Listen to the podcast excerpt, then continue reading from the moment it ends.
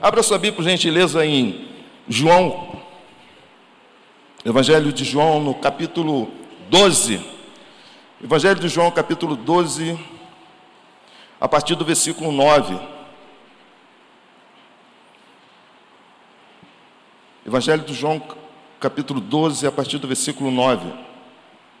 O título da mensagem de hoje será Como conciliar o amor de Jesus com o nosso sofrimento.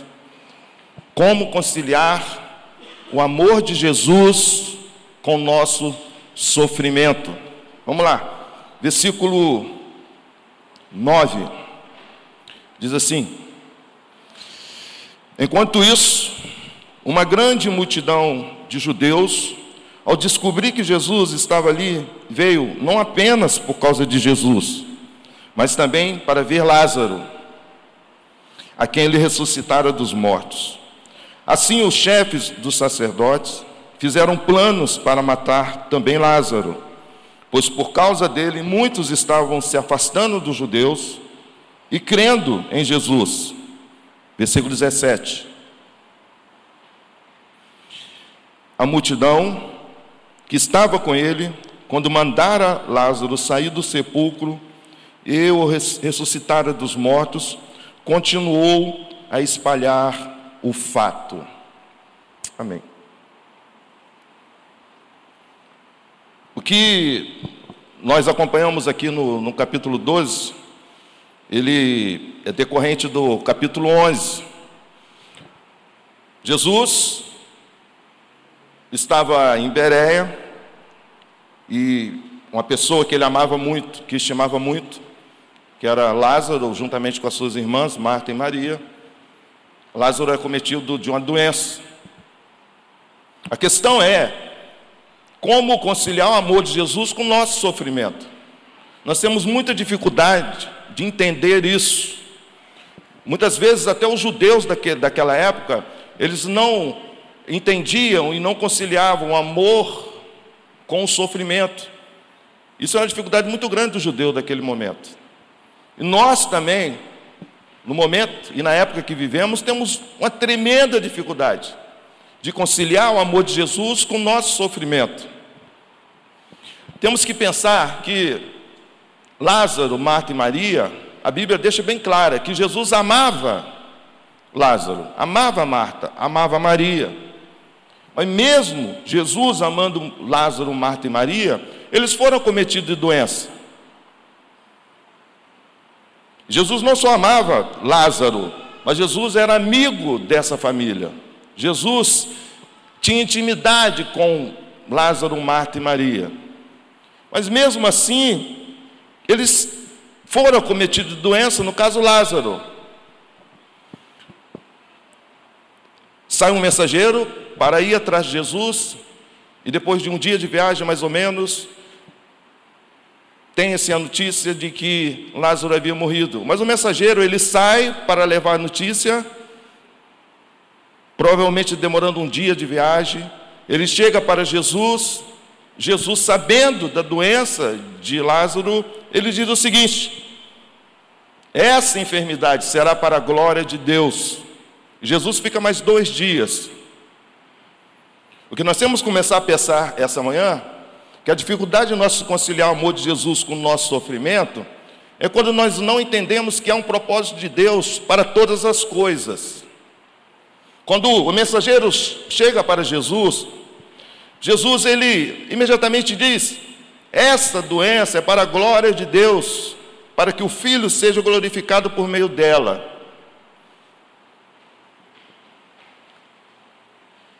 Talvez essa manhã você venha dizer que se encontra no, na, seguinte, no seguinte momento: eu tenho orado para Deus, mas as dores, em vez de melhorar, elas têm piorado. Eu não tenho recebido alívio, mas só piora. Eu estou tentando subir, mas eu estou cada vez mais afundando. Há uma dificuldade muito grande em nós em entender que o sofrimento ele precisa passar pelo crivo da nossa maturidade e do nosso entendimento daquilo que Deus quer para nossas vidas. Aquele povo também estava vivendo esse tempo. Eles não, entendi, eles não entendiam bem isso. Então, Jesus ficou mais dois dias. Talvez você esteja orando para Deus em alguma situação e a coisa está demorando, a resposta está demorando. Jesus sabia a situação de Lázaro, mas ele fica dois dias a mais. Posteriormente, ele vai para Betânia e isso fazem quatro dias. Um dia em que o mensageiro levou para levar a mensagem a Jesus, dois dias que Jesus demora e um dia que Jesus vem para Betânia, quatro dias. Jesus fez isso de forma proposital a questão é que nesses quatro dias seria cientificamente provado, naquela época, que realmente Lázaro havia morrido. Jesus não queria curar a enfermidade. Jesus queria ressuscitar Lázaro para que a glória de Deus fosse manifestada. Então, Jesus volta para Betânia, encontra Marta, e Marta chega para Jesus e diz: Se o senhor tivesse aqui, não teria acontecido isso com meu irmão. A demora de Jesus nos faz muitas vezes entender e perceber e às vezes questionar: será que Jesus está atento às minhas lágrimas? Será que Jesus está percebendo as minhas dores? Não fazem só dois dias, mas fazem uma semana, fazem seis meses, fazem um ano, Fazem anos que eu clamo ao Senhor, mas parece que o Senhor não me ouve. Parece que o Senhor está distante, há uma demora nisso tudo. É por isso que, quando Marta chega perto de Jesus, Marta diz o seguinte: se o Senhor estivesse aqui, nada disso aconteceria. A questão é que Jesus, ele estava ali também. Mas havia um propósito para aquilo, tudo isso. Havia um propósito para aquela enfermidade fosse para a glória de Deus. O que você está passando hoje, o tempo que você está vivendo, você só vai entender de forma profunda se você tomar posse de que é para a glória de Deus. É por isso que o, o Renan vai colocar outra, outro parágrafo aí que diz o seguinte: o amor de Cristo por nós não nos torna filhos prediletos. Preste bem atenção nisso. O amor de Cristo por nós não nos torna filhos prediletos. Há uma dificuldade muito grande para a nossa geração entender isso. Nós achamos que o amor de Cristo por nós me torna o filho predileto. Eu vou estar imune a doenças, a problemas, a desafios. Existem problemas em, que nós, que está ao nosso redor, que foge do nosso controle. Problemas que muitas vezes não são gerados por nós, mas são gerados por pessoas que estão ao nosso redor. Mas como machuca a gente? Como faz a gente sofrer?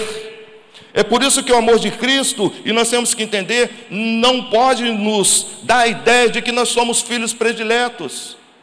Por quê? Outro parágrafo, Renan. Porque Jesus não prometeu imunidade especial, mas uma presença real. O amor de Jesus não me torna um filho predileto. Mas quando nós entendemos que Jesus não prometeu imunidade, no caso imunidade especial, mas presença real. E aí começa a mudar o meu entendimento em relação ao amor de Deus. Não procure Deus no sofrimento, mas procure Deus no coração do sofredor. A partir do momento que eu recebo o amor de Cristo, eu não estou imune.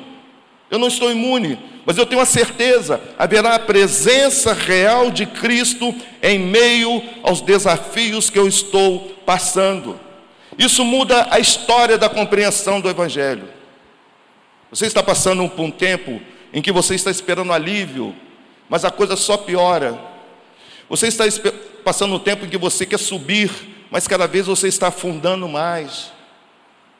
Fugiu do teu controle.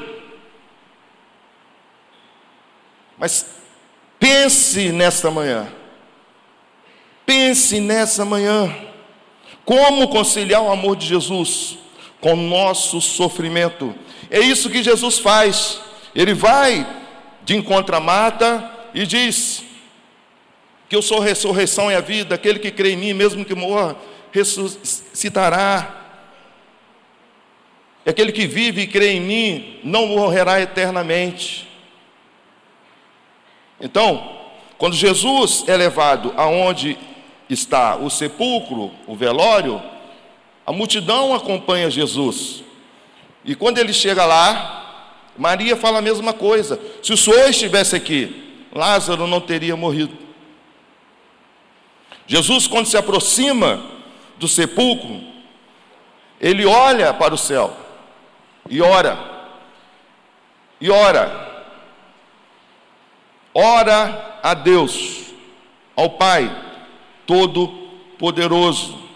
Jesus, quando ele olha para o Pai, ele diz que o que iria acontecer seria para a glória do Pai, para que o Pai fosse glorificado. Então, Jesus, orando para o Pai, ele diz para aquelas pessoas que estavam ao seu redor: retirem a pedra. Marta, ao mesmo tempo que diz que se o Senhor estivesse aqui, não aconteceria isso com meu irmão, é a mesma pessoa que diz: não faça isso, já cheira mal. O que nós temos que entender também essa manhã, que a fé nossa, muitas vezes, ela ela está em altos e baixos. Marta, ao mesmo tempo que diz: se o senhor estivesse aqui, meu irmão não morreria, é a mesma que diz: não tire a pedra, já cheira mal. E Jesus olha para Marta e diz: Marta, você não entendeu ainda. Você não entendeu que tudo que está acontecendo aqui é para a glória de Deus, você não entendeu que a sua vida é para a glória de Deus, você não entende que as etapas da sua vida seja recheada de problemas ou de vitórias, mas precisa ser para a glória de Deus. E aí, Jesus orou. E imediatamente Jesus pediu Retirem a pedra. Retirem a pedra. As pessoas titubearam, pensaram muito, retirar a pedra. Ainda mais um judeu. Um judeu, ele não poderia tocar num cadáver. Fazia parte da lei de Moisés. Um judeu não podia tocar no morto, porque se tocasse, ficaria sete dias, sete dias imundo. Então fazia parte da lei mosaica. E Jesus, justamente diante daquela situação, olha para as pessoas e fala para as pessoas: tirem a pedra. Aquilo deve ter causado um impacto muito grande aqueles judeus. Como tirar a pedra, como tocar no cadáver. Se a nossa lei não permite isso, não permite tocar no morto, e um morto que deve estar ainda cheirando mal, a nossa lei não permite, eu vou ficar, vou ficar imundo por sete dias. O que Jesus está tentando passar é que os judeus precisavam pular essa fase da religiosidade. Isso tem atrapalhado muito os nossos tempos, a religiosidade. Havia alguém ali precisando de ajuda, a solução estava em Cristo Jesus, no Pai, e Jesus fala para aquelas pessoas: retirem a pedra, mas eles estavam pensando na religiosidade, no cheirar mal. Meus irmãos, nós temos que olhar para as pessoas, para o moribundo, para as pessoas que estão cheirando mal, nós temos que olhar com amor.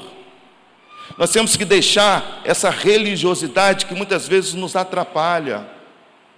É isso que cria uma barreira, justamente com aqueles judeus. Quando Jesus diz: tirem a pedra, o que Jesus está dizendo? Que aquilo que é concernente a Deus fazer, Ele vai fazer. Mas tem coisas que nós, que é nós que temos que fazer. Hoje em dia nós estamos, às vezes, confundindo e criando alguns equívocos, colocando tudo na conta de Deus. Tudo na conta de Deus. E muitas vezes nós não queremos fazer nada, mas tem coisas que você tem que fazer. Deus vai te abençoar, Deus vai cuidar, Deus vai guardar, mas a sua parte precisa ser feita. É por isso que Jesus diz: tire a pedra, é a parte de vocês, a minha eu já fiz, eu já orei o Pai. O Pai já restabeleceu vida a Lázaro. A minha parte foi essa. A de vocês é se juntarem, é se entenderem e tirar aquela pedra, porque eu trouxe a vida a alguém que estava morto. Essa religiosidade tem tra trazido uma trava para o Evangelho. Mas aquelas pessoas ali, por obediência ou não, vão, retiram aquela pedra. E aí Lázaro vem enfaixado, no pano, cheio de faixas. E aí Jesus percebe que a multidão ficou ali, travada, sem ação. Jesus disse: Agora vão lá, tirem as faixas dele. Tirem essas faixas. Lázaro, embora ressuscitado, estava ainda vestindo roupas de mortuárias. Meus irmãos, Jesus está dando vida a muitas pessoas, mas a nossa parte como igreja, como servos do Senhor, é ir tirar as faixas dessas pessoas. Lázaro saiu, provavelmente ele estava sem mobilidade, ele não podia caminhar, dar passos, crescer, avançar. E Jesus está dizendo: agora é a parte da igreja, é a parte daqueles que creem em mim. Vão lá, tirem as faixas, ajude, ajude Lázaro a caminhar, mas, che mas ele cheira mal, ele cheira mal, Senhor. E esse é o grande desafio nosso. Nós estamos olhando muito, muito para o fundo do sepulcro, muito para o fundo da caverna, vendo a escuridão, vendo a vida de forma desprovida, vendo a vida de forma negativa, olhando só para a caverna, para a caverna, como anda a sua vida, meu irmão, minha irmã? Você está olhando para o fundo da caverna, só tem visto escuridão, só tem visto, visto tristeza, só tem, tem visto derrotas. Enquanto você está olhando para o fundo da caverna, Jesus está olhando para o alto. Jesus está de cabeça erguida, olhando para o Pai. Os filhos de Deus precisam parar de olhar para o fundo da caverna serem melancólicos e ver uma vida de tristeza, de amargura, de vingança, de ódio, de mágoa. Tem muitos filhos de Deus olhando para o fundo da caverna, uma vida de mágoa, não conseguem tirar aquilo do coração. E tem que remover a pedra, essa é a parte sua. Tem que remover a pedra. Então, quando Lázaro sai. As pessoas estão ali tirando as suas faixas. Aquilo que impedia Lázaro de caminhar, de prosseguir. Tirem as faixas dele e deixem-no ir. O resultado de tudo isso, a gente percebe lá no capítulo 12. Pois enquanto isso, uma grande multidão de Jesus, ao descobrir que Jesus estava ali, veio não apenas por causa de Jesus, mas também para ver Lázaro. Ver Lázaro. A obra que Deus fez em tua vida. Você precisa entender que antes de verem Jesus, antes de verem essa igreja, antes de verem as igrejas de Pádua, as pessoas precisam ver Jesus em sua vida. E é isso que aconteceu. As pessoas viam em Lázaro, viam em Lázaro a obra que Deus havia feito. Antes de você ganhar a pessoa para a igreja, para Jesus, ganhe para você primeiro. Ganhe essa pessoa para você. Pois as pessoas viam em Lázaro a obra que Deus havia feito. Pois bem, Deus ressuscitou Lázaro dos mortos e havia um propósito para tudo isso. Assim, os chefes dos sacerdotes fizeram planos para matar também Lázaro, pois por causa de Lázaro, muitos estavam se afastando dos judeus e crendo em Jesus. E crendo em Jesus. Esse é o objetivo da sua ressurreição A Bíblia nos fala em Efésios capítulo 2 que todos nós estávamos mortos em nossos pecados e delitos. Talvez você diga o seguinte: o que tem essa história a ver com a minha vida? Eu não sou Lázaro, eu não estava no sepulcro, eu não estava no fundo da caverna, mas em Efésios capítulo 2 diz que todos nós estávamos mortos em nossos pecados e delitos. Mas alcançamos misericórdias em Cristo Jesus. Esse fato serviu para a glória de Deus, para que o Senhor fosse glorificado e muitas pessoas creram em Jesus Cristo. Se você continuar olhando para a caverna, para o, fundo da caverna, poucas pessoas crerão em Jesus. As pessoas não vão olhar para você. As pessoas viram Jesus, mas também, não só por causa de Jesus, mas porque viram Lázaro viram Lázaro. Eu comentei, comentei alguns, alguns lugares, assim, no culto quarta-feira, é, quando o pessoal assim, tá, gosta de, de, de, tirar uma onda comigo, né? gostam de implicar comigo. Mas aí, quando eu, acho que mês passado, eu estava é, aqui em Padre, minha esposa estava em Cianorte, no Paraná. E aí, ela ficou uns dias lá, né?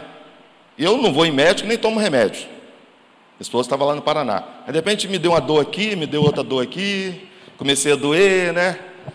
E tudo quanto é lado. Aí eu tinha que ir em Miracema, numa célula. Aí chamei meu fiel escudeiro, Rogerinho, meu irmão. Cá, Rogerinho, cara, dirige o carro para mim aí, porque eu não estou bem, não. Aí chamei alguém para medir a pressão, minha pressão estava alta. Aí peguei a chave e dei para o Rogerinho. Rogerinho assim, Rogerinho, mede minha pressão também. Aí o rapazinho foi lá, mediu a pressão do Rogerinho, eu fiz, me dá a chave de volta. Até hoje ele está hipertenso, lutando contra a hipertensão. E nesse processo, uma dor horrível nas costas, eu não sabia se era coluna, se era rins. E aí assim, né, à noite eu ajoelhava no chão, ficava uma dor remoendo, uma dor horrível. E até o, o, o, o, momento que não teve mais jeito, aí fui no médico, fiz os exames, né? Enfim. Só que é o seguinte, eu, nessa correria deixei a casa assim, revirada, né? Revirada. Eu ia na cozinha, sujava o prato e pegava uma pizza, comia e deixava lá, né? Uma festa, né? Aí eu, quando chegou, aí eu comecei, né? mandar mensagem para minha esposa que estava doendo aqui, estava aqui, fui no hospital e tirei uma, fiz uma selfie, tem que fazer, né, gente? Deitado na maca, assim, cara de coitadinho, né? Aí, aí minha, a, a, a, as minhas filhas, mãe, eu vou para a Pada, meu pai está passando mal, eu tirando a selfie na maca, né? Coisa mais linda, né? Aí minha esposa, né? Enfim. Minha esposa falou, estou chegando. Aí eu, ih, agora um problemaço, a casa virada, prato sujo, sabe? é cobertor para um lado, travesseiro para o outro. Aí, quem pode me ajudar? Falei assim, ah, de repente, Guilherme ouviu a conversa e falou, onde é que está a chave de casa? Eu falei, por quê? Onde é que está a chave de casa? Da sua casa? Eu falei, ah, está lá e tal. Eu estava dando aula aqui, né? Daí a pouco, cheguei em casa. Cheguei em casa, eu, eu, eu, eu entrava aqui em casa assim, né? Tanta, tanta sujeira, tanta coisa jogada no chão. Quando vê tudo arrumadinho, varanda é lavada, cozinha lavada, os pratos lavados. Aí eu olhei para o lado e ele estava assim na vassoura. Eu olhei para ele assim, meu irmão, o que, que você fez aqui?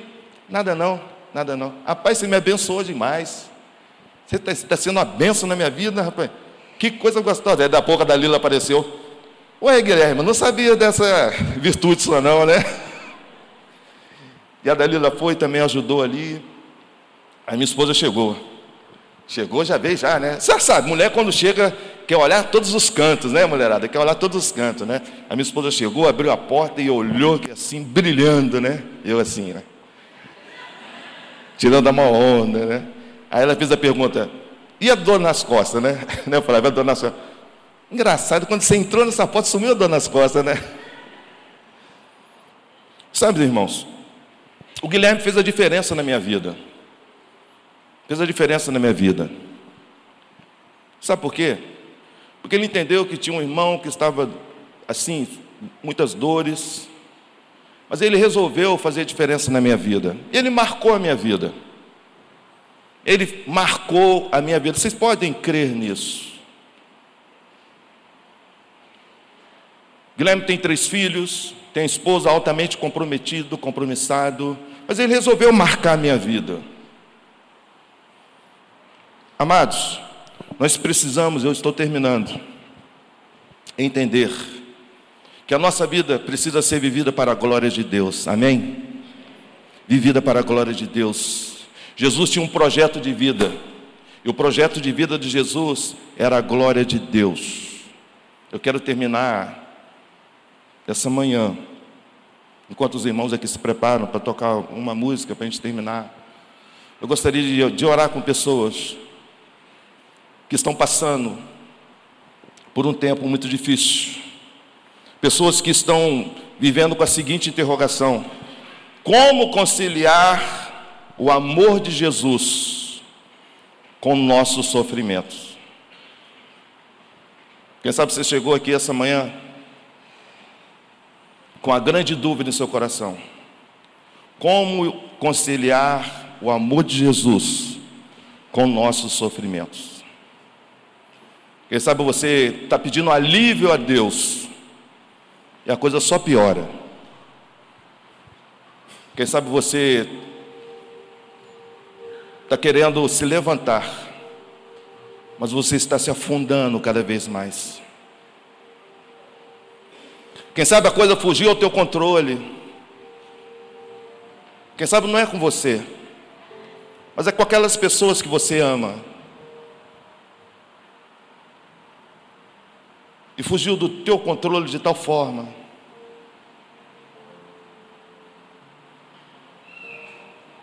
que você tem só questionamentos.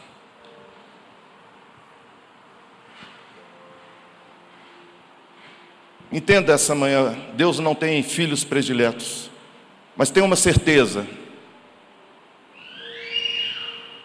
O amor de Jesus não te dá uma imunidade especial, mas garante uma presença real na sua vida, amém?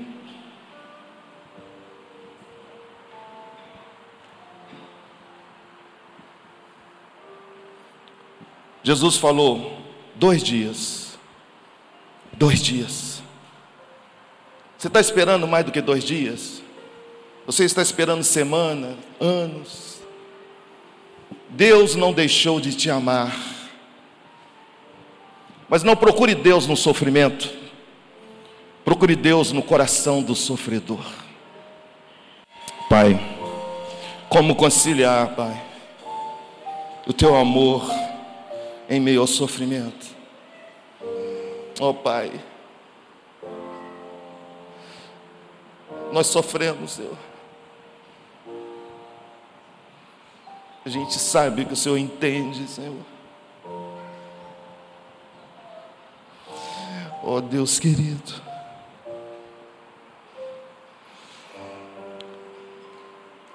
Ajuda-nos, Senhor, não buscar a tua presença no sofrimento, mas buscar a tua presença em nossos corações. Derruba muralhas, Senhor. Traga luz. Despaça mentiras que Deus tem colocado em nossos queridos. Mentiras. Perdoa, mentiras que o inimigo tem colocado em nossos queridos. Mentira que o inimigo tem colocado em nossos filhos. Mentira que o inimigo tem colocado em nossas esposas, em nossos maridos. Desfaça isso, Senhor, em nome de Jesus. Abra os olhos deles. Pai, estamos aqui para pedir, nos ajude a entender, Pai. Essa enfermidade, essa doença, esse problema, vai ser para a tua glória, Senhor. vai ser para a tua glória. Vai ser para a tua glória. Pai, queridos, estão aqui com, com os corações rasgados. Rasgados, Senhor. Mas pedindo, implorando o teu auxílio, o teu socorro, o teu consolo e a tua resposta pela tua misericórdia, Senhor. Tem coisas que o Senhor faz e é que é isso que estamos clamando. Oh, pela tua misericórdia, Senhor. Em nome de Jesus Cristo, visite. Visite os queridos que estamos colocando no teu altar. Que eles caiam em si em nome de Jesus. Mas visite também os nossos corações.